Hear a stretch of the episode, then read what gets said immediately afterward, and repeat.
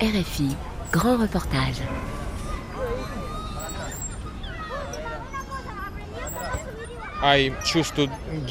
J'ai choisi de donner à mon fils des options pour sa vie future.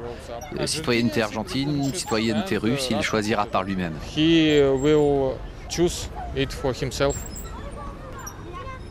Depuis plusieurs mois, des dizaines de couples de nationalité russe arrivent chaque jour à Buenos Aires pour y faire naître leur enfant.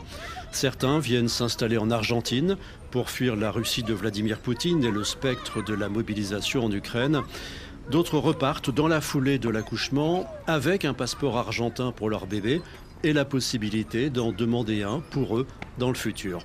Préoccupés par l'explosion de ce tourisme de naissance, les autorités argentines ont ouvert une enquête sur ces agences de voyage qui organisent à prix d'or la venue de femmes enceintes dans le pays. Les bébés russes de Buenos Aires, c'est un grand reportage de Théo Conscience. Un cauchemar. Ça arrive parfois, dédramatise Evgeny Smirnov en prenant son fils Mikhail, 4 mois, dans ses bras.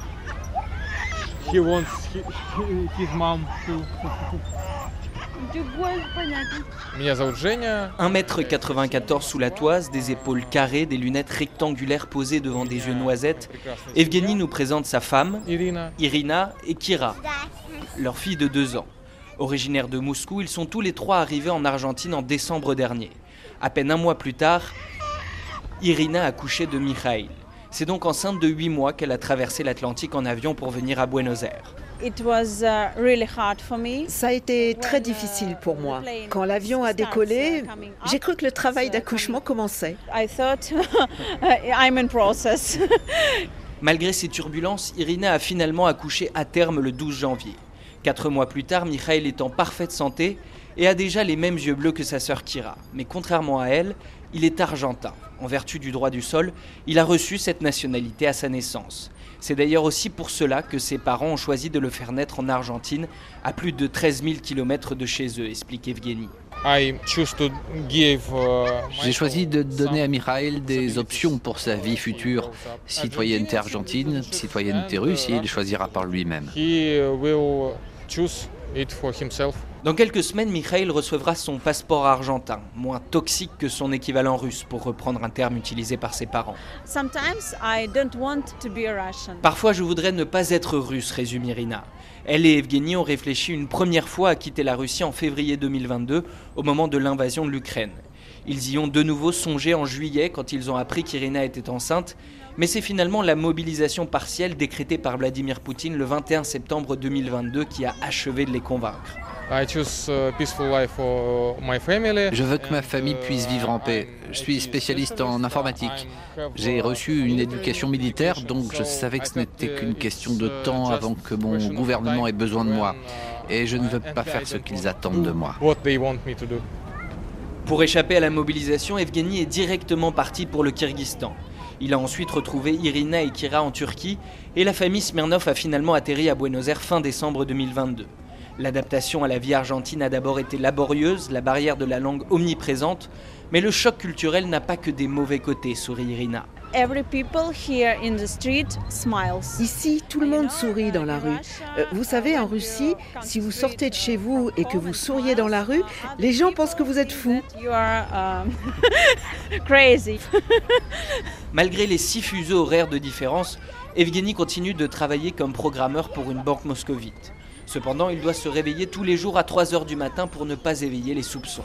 Pour eux, officiellement, je suis quelque part en Russie. En tant qu'entreprise, c'est mieux pour eux de ne pas savoir. Sinon, ils pourraient avoir des problèmes avec le gouvernement.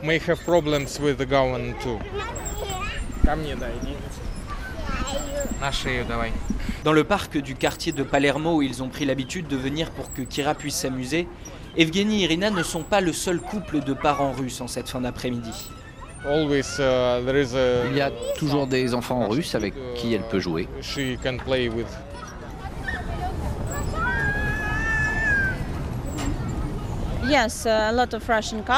C'est vrai qu'il y a beaucoup de couples russes avec des enfants, mais nous n'aimons pas trop engager la conversation avec eux.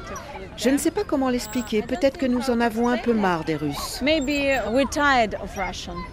Mais éviter de croiser ses compatriotes n'est pas toujours chose facile, reconnaît Evgeny. Depuis janvier 2022, plus de 25 000 citoyens russes sont arrivés en Argentine, selon les autorités migratoires. Beaucoup de Russes sont arrivés et beaucoup continuent à arriver. Parfois au supermarché, j'ai l'impression que la moitié des clients sont russes. Et bien souvent, en plus de leur caddie, ces clients poussent aussi un landau. Au sein de la communauté russe de Buenos Aires, on en plaisante même en disant qu'un russe en Argentine se reconnaît invariablement à sa femme enceinte. Je pense que ce n'est pas juste une blague, c'est la réalité. Pas tout le temps, mais très souvent.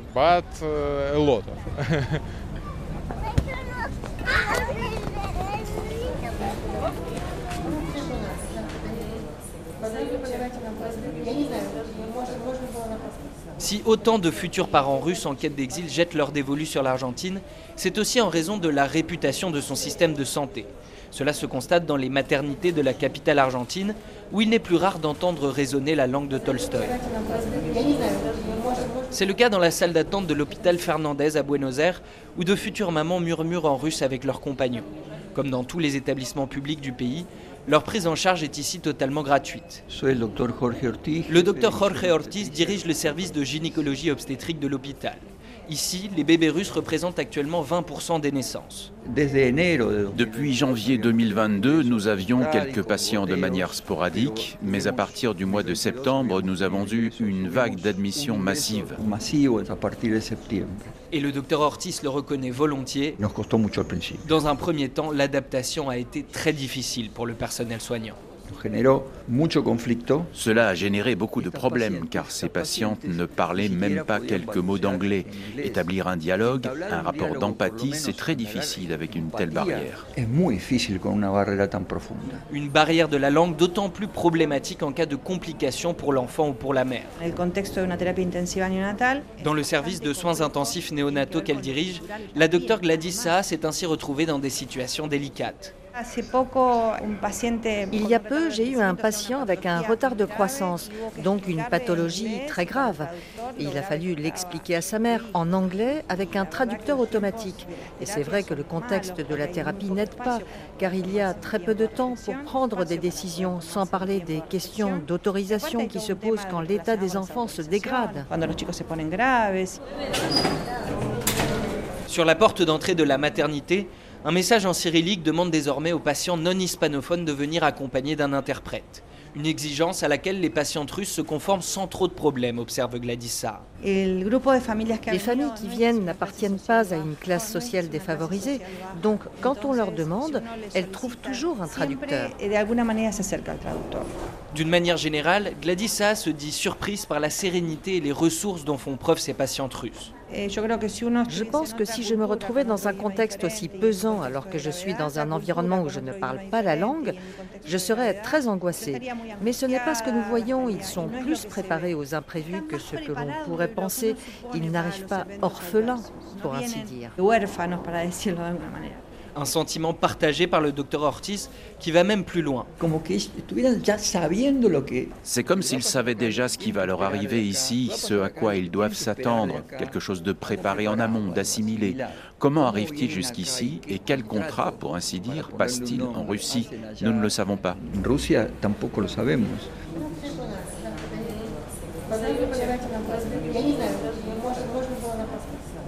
Pour préparer leur arrivée en Argentine, de nombreux futurs parents russes ont en effet recours à des agences de voyage bien particulières qui prospèrent en organisant à prix d'or la venue de femmes enceintes depuis la Russie.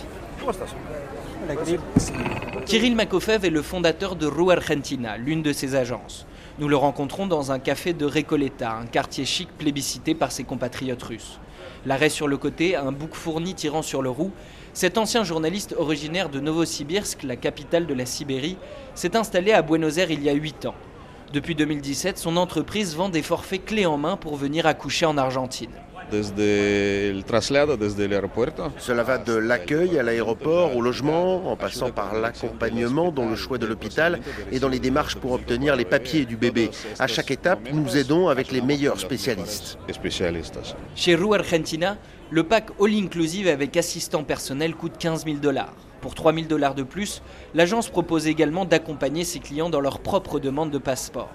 Car tout parent d'un bébé né sur le sol argentin peut à son tour déposer une demande de naturalisation. Nous avons été les premiers à organiser la venue de femmes enceintes de manière structurée, assure fièrement Kirill Makofer. Sur la page d'accueil de son site, au lieu d'une cigogne et d'un bébé, un manchot tient à bout de bec un lange enveloppant un passeport argentin.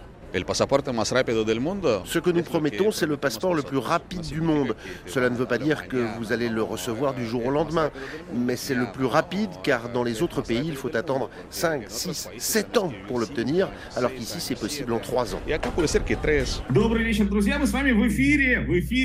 Jusqu'à l'an passé, Kirill Makofev réalisait régulièrement des vidéos en direct sur YouTube pour vanter les largesses du système migratoire argentin.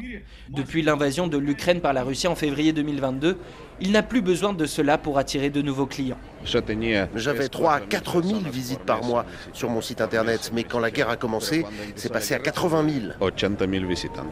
Rien qu'en janvier 2023, plus de 4 000 citoyens russes sont entrés sur le territoire argentin selon les autorités migratoires. C'est 4 fois plus qu'en janvier 2022, juste avant le début de la guerre. Pourquoi l'Argentine plus qu'un autre pays?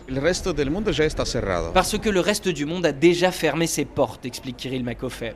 Si l'Argentine a condamné l'invasion de l'Ukraine, elle n'applique aucune sanction contre Moscou et les citoyens russes peuvent toujours entrer sur son territoire en tant que touristes sans avoir besoin de visa. Ils veulent tous vivre en Europe ou aux États-Unis, mais les Russes ne peuvent pas entrer dans ces pays. C'est impossible, alors qu'en Argentine, oui, c'est une très bonne alternative. Ils disent que c'est une république, une démocratie, et cela leur donne de l'espoir. En plus de son système démocratique et de son droit du sol, l'Argentine présente un autre atout qui joue en sa faveur. Il s'agit des 13 000 km qui la séparent de la Russie. Ils recherchent un endroit sûr, le plus éloigné possible, car ils savent que le pouvoir destructeur de la Russie est sans limite. Aujourd'hui, une femme m'a dit Je cherchais quel pays allait survivre à la guerre nucléaire, et j'ai découvert qu'il y en avait peu. Pour l'Australie et la Nouvelle-Zélande, nous avions besoin d'un visa, donc nous avons choisi l'Argentine. Kirill Makofev assure que ses clients sont tous opposés à la guerre en Ukraine et au régime de Vladimir Poutine en général. Et même s'ils ne restent pas vivre en Argentine, venir accoucher à Buenos Aires et obtenir des papiers argentins leur permet de s'assurer une porte de sortie en cas d'urgence, explique-t-il. Cette opportunité de faire naître leur bébé hors de Russie est unique. Peut-être qu'ils n'auront pas d'autres enfants. Et ils ont une occasion en or de venir faire naître leur bébé ici, obtenir des passeports argentins et retourner en Russie. Ce qu'ils veulent, ce n'est pas tant le passeport que la citoyenneté. Car qui dit citoyenneté dit protection. Cependant, beaucoup n'attendent pas d'être naturalisés argentins pour rentrer en Russie. Selon les services migratoires, moins de la moitié des 25 000 Russes arrivés en Argentine depuis janvier 2022 s'y trouvent encore. En tant que parents d'un enfant argentin, ils pourront revenir à tout moment pour déposer une demande de naturalisation et conservent donc une échappatoire en cas de besoin. Si Kirill Makofev assure que son activité est entièrement légale, l'ampleur prise par le tourisme de naissance russe a fini par faire réagir les autorités locales.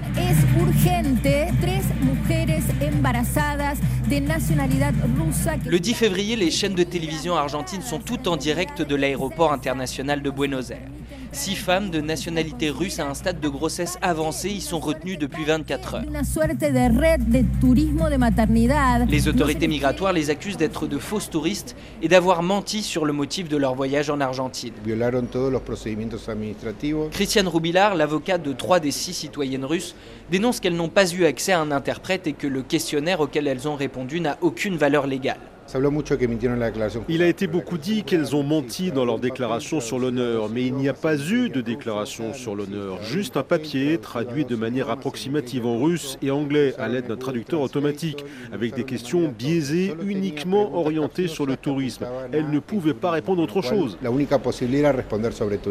Après un recours en habeas corpus, les six femmes sont finalement autorisées à entrer sur le territoire argentin sur décision d'un juge. Ce qui est ressorti de l'audience d'habeas corpus, c'est que quand elles ont eu accès à un interprète officiel, elles ont expliqué qu'elles fuyaient la guerre, qu'elles étaient venues en Argentine pour ne jamais retourner en Russie et que leurs maris étaient des déserteurs de l'armée russe. Donc il faut faire très attention à ne pas criminaliser la recherche de la liberté. Selon Christiane Rouillard, l'arrestation de ses clientes relève de l'abus de pouvoir et de la discrimination. Il pointe notamment du doigt la responsabilité de la directrice des services migratoires Florencia Carignano. Le même jour, 25 femmes russes sont entrées sur le territoire. Elles étaient dans la même situation, mais elles étaient accompagnées par un homme. Donc les critères pour arrêter mes clientes ont été ce sont des femmes, elles sont enceintes et elles ne sont pas accompagnées par un homme. Il semblerait que pour la directrice des services migratoires, nous sommes dans un émirat taliban. Devant ces accusations et l'ampleur prise par l'affaire, Florencia Carignano fait dans les jours qui suivent le tour des plateaux de télévision argentins. Elle y explique que ces six femmes ont été arrêtées dans le cadre d'une enquête ouverte par ses services en réaction à l'afflux croissant de citoyens russes. Quand nous avons vu cette augmentation, nous avons ouvert une enquête. Nous avons interrogé plus de 350 femmes. Toutes avaient acheté un forfait de tourisme de naissance. Toutes venaient en Argentine car le passeport y est facile à obtenir et aucune n'avait l'intention de rester vivre dans le pays. La haute fonctionnaire révèle que les agences comme Rue Argentina sont dans le collimateur de la justice et que des perquisitions ont été réalisées. Selon elle, ces entreprises détournent l'esprit des lois pour tirer profit de la tradition d'accueil de l'Argentine. Cela a été pensé pour les personnes qui viennent résider en Argentine, pas pour ces groupes mafieux qui vendent en quelque sorte notre passeport à des gens qui ne vivront jamais dans notre pays. Parce qu'après, cela nous génère des problèmes à nous, les Argentins. La directrice des services migratoires souligne notamment les risques que l'explosion du tourisme de naissance fait peser sur la réputation internationale du passeport argentin. Notre passeport fait partie des 20 les plus sûrs du monde. Nous pouvons entrer dans 175 pays sans visa. Nous pouvons obtenir un visa de 10 ans pour les États-Unis. Si nous commençons à l'offrir à des gens qui ne vivent pas en Argentine, nous allons avoir des problèmes. Deux espions russes avec la nationalité argentine ont été découverts en Slovénie. Sont-ils parents d'enfants argentins? Florencia Carignano fait référence à Maria Meyer et Ludwig Gisch, un couple d'agents clandestins des services de renseignement russes, arrêtés deux mois plus tôt par les autorités slovènes en possession de papiers argentins. Une enquête judiciaire révélera par la suite que Meyer et Gisch ont vécu plusieurs années à Buenos Aires, où ils ont effectivement eu deux enfants en 2013 et 2015. Florencia, muchas gracias. eh. Le tapage médiatique autour des citoyennes russes enceintes retenues à l'aéroport a fait éclater au grand jour l'ampleur du tourisme de naissance en Argentine. Dans les semaines qui ont suivi, Evgeny et Irina Smirnov, le couple que nous avons rencontré en début de reportage, ont parfois senti un peu d'animosité à leur égard. Cependant, ils en veulent moins aux Argentins qu'à leurs compatriotes qui viennent à Buenos Aires uniquement pour obtenir un passeport. Ils nous font du tort à nous et ils font du tort à l'Argentine. Ce dont j'ai peur, c'est que le gouvernement argentin décide de nous expulser. Selon l'agence TASS, le consul russe à Buenos Aires, Yorri Polin, s'est plaint fin mars d'un tour de vis imposé par les autorités argentines sur l'octroi de cartes de séjour aux citoyens russes. Evgeny espère que la demande de résidence qu'il a déposée pour lui et Irina sera acceptée, mais précise qu'il n'est pas intéressé par la citoyenneté argentine et le passeport qui va avec. Je n'en ai pas besoin. Je préfère avoir un permis de résidence et pouvoir vivre ici légalement. Si je peux rester ici aussi longtemps que je veux, je n'en ai pas besoin. Cinq mois après leur arrivée, les Smirnov commencent enfin à s'acclimater à l'Argentine. Ils ont pu ouvrir un compte bancaire en pesos. Kira s'apprête à commencer la crèche et Irina veut prendre des cours d'espagnol. Selon elle, un départ n'est pas à l'ordre du jour. Nous pensons rester ici un long moment, un an, deux ans, peut-être plus. Euh, nous voulons nous sentir un peu argentins et vivre ici plus longtemps. Un an, deux ans, trois ans, Evgeny préfère ne pas se risquer à un pronostic. Il nous confie que ses amis restés en Russie sont persuadés que lui et sa famille rentreront bientôt. Ils ne me comprennent pas. Ça ne dépend pas de moi. Je ne peux rien y faire. J'attends que la guerre s'arrête et qu'il y ait des changements dans notre système politique. Et peut-être que quelque temps après cela, je pourrai rentrer chez moi, auprès de mes parents et de mes amis. Les bébés russes de Buenos Aires, un grand reportage de Théo Conscience, réalisation Eva Piedel.